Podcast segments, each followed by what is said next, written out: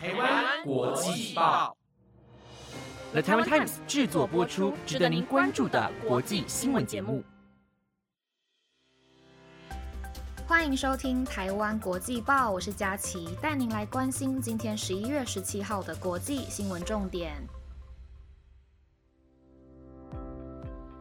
各位听众朋友们，大家晚安，我是佳琪。今天是十一月十七号，礼拜三。这两天的天气超级好的，就是有一点太阳，但是气温又不会到太冷，很适合出去野餐。但是好像明天吧，就会开始转凉，不知道会不会下雨。所以提醒听众朋友们，出门可以随身携带个雨具，防止突如其来的雨势。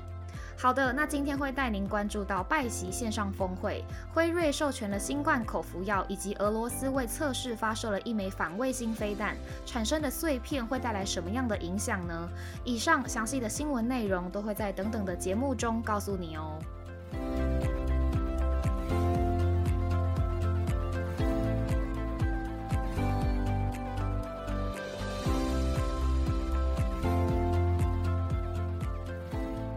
首先，第一则新闻带您关心到，分别作为全球两大经济体的领导人，美国总统拜登和中国主席习近平，在美国时间十一月十五号进行了首次的线上峰会。在快四个小时的会谈中，虽然没有取得重大突破，不过双方有意修复过去几年急转直下的美中关系，并确保竞争之下彼此不会陷入冲突。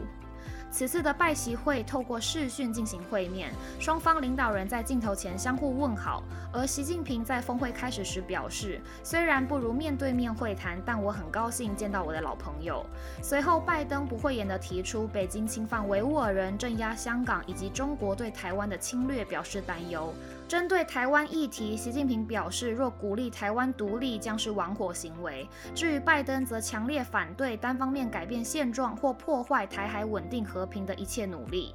而拜登在峰会上的目标之一是要建立美国和中国官员之间的定期对话，以此稳定美中关系。拜登提及，作为中美两国的领导人，我们的责任是确保两国之间的竞争不会转向冲突，无论是有意还是无意，只是简单直接的竞争。对此，习近平也回应了：人类生活在一个地球村，我们共同面临多重挑战，中美需要加强沟通与合作。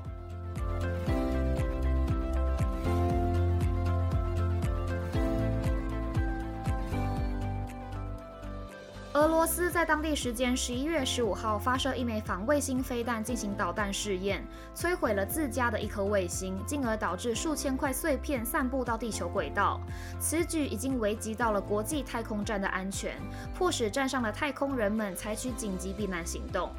根据美国国家航空暨太空总署 NASA 表示，国际太空站的飞行控制小组收到了卫星解体迹象的通知，而这可能会产生大量的碎片，并对太空站构成相当程度的威胁。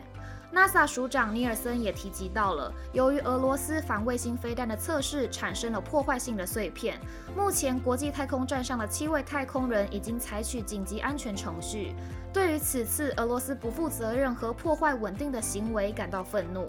针对发射反卫星飞弹的测试行为，美国国务卿布林肯在一份声明中公开谴责俄罗斯的行为，表示此举威胁到所有国家的利益。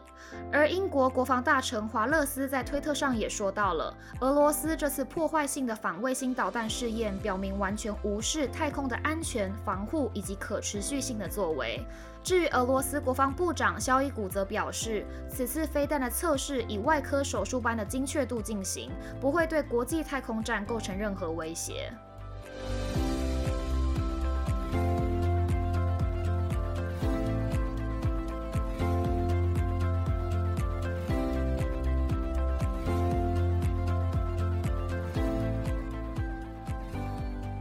韩国科技龙头电子产品制造商三星位于美国的研究中心，在近日获得了美国联邦通信委员会的批准，预计本周将在美国使用其电信设备进行第六代行动通讯，也就是六 G 的测试。三星美国研究中心是三星在美国所属的研究机构，近期获得了美国联邦通信委员会对使用无线电频率进行试验的许可，被允许在位于德克萨斯州的三星电子实验室进行测试，将在一百三十三至一百四十八赫兹频段进行六 G 智能手机与基地之间的中远程通讯测试。对此，三星电子在去年七月份发布了一份白皮书，概述了对六 G 的愿景，并在今年六月与加州大学圣巴巴拉分校合作展示了六 G 频段的通讯系统，证明了六 G 商用的可能性。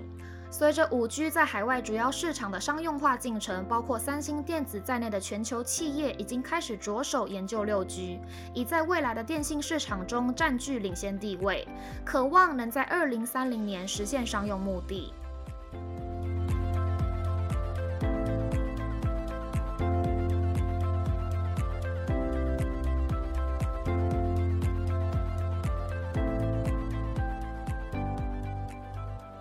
目前，澳大利亚市面上销售的太阳能电池板，绝大多数都是在中国制造的。如今，国际人权团体指出，这些太阳能板有很高的几率是来自雇佣维吾尔族奴工的血汗工厂所制造的。英国甘乃迪国际工艺研究中心的墨菲教授指出，中国对于太阳能电池板所需的关键原料多细晶占了全球供应量的一半左右。并同时提及部分维吾尔人被迫生产此种矿物，因此全球供应链受到现代奴隶制的影响，而世界上几乎每个购买太阳能电池板的人都可能购买强迫劳动制成的产品。对此，多名澳洲参议员呼吁联邦政府向澳大利亚的消费者保证，太阳能行业在中国新疆省不会受到严重侵犯人权的影响，同时推动相关法律条文。对于海关修订条例议案也正在审议阶段，一旦通过，所有涉及强迫劳动的太阳能板将无法入境澳洲。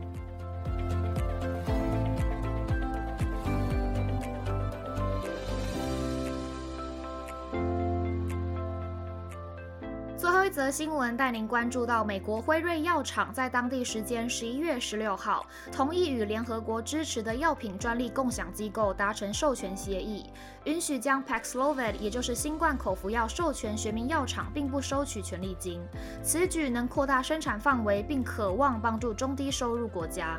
Paxlovid 是第二种显示出有效抗新冠病毒的药丸，是针对新冠病毒的新型治疗方法，与通过输注给药的其他药物相。比，Paxlovid 有望覆盖更多的患者，而辉瑞已向美国食品药物管理局 FDA 寻求授权，以帮助尚未接种疫苗的确诊者。对于此次的授权协议，将适用于九十五个中低收入国家，覆盖了全球大约百分之五十三的人口。对此，药品专利共享机构的执行董事戈尔表示，FDA 的授权非常重要。若一旦获得批准，此种药物特别适合中低收入国家，将在挽救生命方面发挥关键的作用，渴望能为目前全球对抗疫情的努力做出贡献。